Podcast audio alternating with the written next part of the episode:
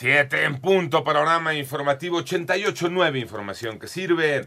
Yo soy Alejandro Villalbazo en Twitter y en TikTok, arroba Villalbazo13.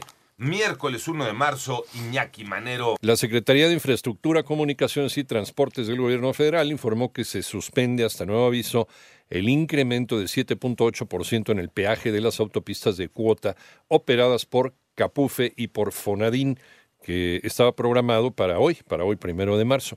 Por otro lado, un juez federal concedió un amparo al exgobernador de Tamaulipas, Francisco Javier García Cabeza de Vaca, que ordena cancelar la orden de aprehensión librada en su contra por los delitos de delincuencia organizada y operaciones con recursos de procedencia ilícita. Además, el presidente de México envió a la Cámara de Diputados una iniciativa de reformas para castigar hasta con 15 años de cárcel la elaboración de fentanilo y metanfetaminas.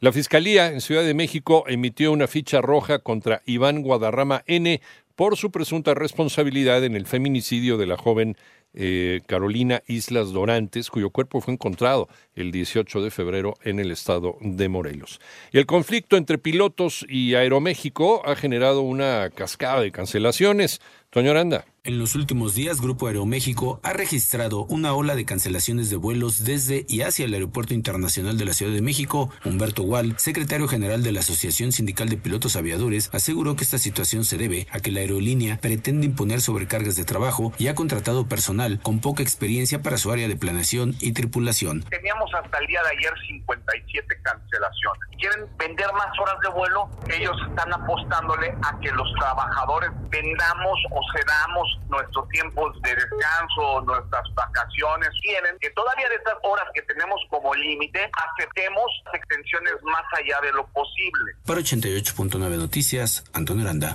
Analizan opciones para combatir el robo de coladeras en Ciudad de México. Yona Flores. Autoridades capitalinas analizan instalar GPS en coladeras para rastrear aquellas que están siendo robadas. Y esto nos permitiría ver dónde está la tapa, si es que la están utilizando para llevársela a otro sitio y ubicarla, porque una cosa es llevarla para fundir y otra cosa es volver a instalar, que es lo que nos pasaba con las luminarias. Jesús Esteba, secretario de Obras Capitalino, explicó que aunque el sistema de aguas es responsable de las coladeras, la dependencia a su cargo ayuda a restituir aquellas robadas por otras coladeras de policoncreto, un material que resiste hasta 20 toneladas y que no es de interés para las bandas criminales. Para 88.9 Noticias, Joana Flores. Vamos al panorama internacional. El presidente de Venezuela, Nicolás Maduro, recibió en el Palacio de Miraflores al secretario del Consejo de Seguridad de Rusia, Nikolai Patrushev, para abordar temas de cooperación entre ambas naciones. Un choque frontal entre dos trenes en Grecia ha dejado hasta el momento un saldo de 36 personas fallecidas y 66 hospitalizadas. Es una cifra que podría lamentablemente incrementarse de acuerdo con las autoridades. El subsecretario de Defensa para Política, Colin Cowell, anunció que Irán podría fabricar suficiente material fisible, esto es separable para una bomba nuclear, en unos 12 días por debajo de la estimación de un año que habría tomado mientras el acuerdo nuclear de 2015 estaba en vigor. Esto dice el subsecretario de Defensa para Política de los Estados Unidos.